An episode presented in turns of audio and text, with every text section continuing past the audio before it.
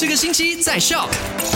Happy Monday！你好，我是 Eddie。你好，我是 Chris 克里斯，来到了九月十九号星期一。耶上个星期五的麦快很准，第一则消息就聊到了十一月到明年的一月要小心水灾的地方就有东海岸、柔佛还有东马的。OK，那第二则消息呢，就跟你分享到了，如果你想要去这个巴黎的埃菲尔铁塔呢，他们每晚会提前熄灯一个小时，哎，提前一个小时熄灯。对，就在九月二十三号开始啦，为的就是要节省能源。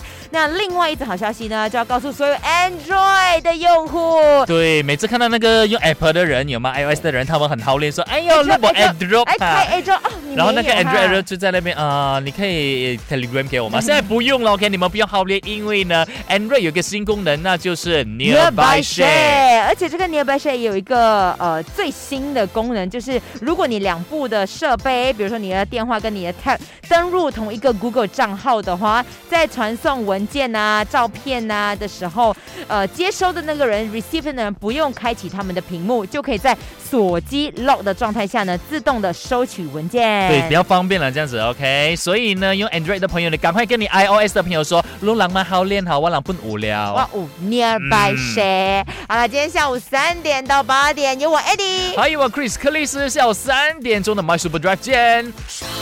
快用你的手机透过 Shop App 串流节目 SYOK Shop。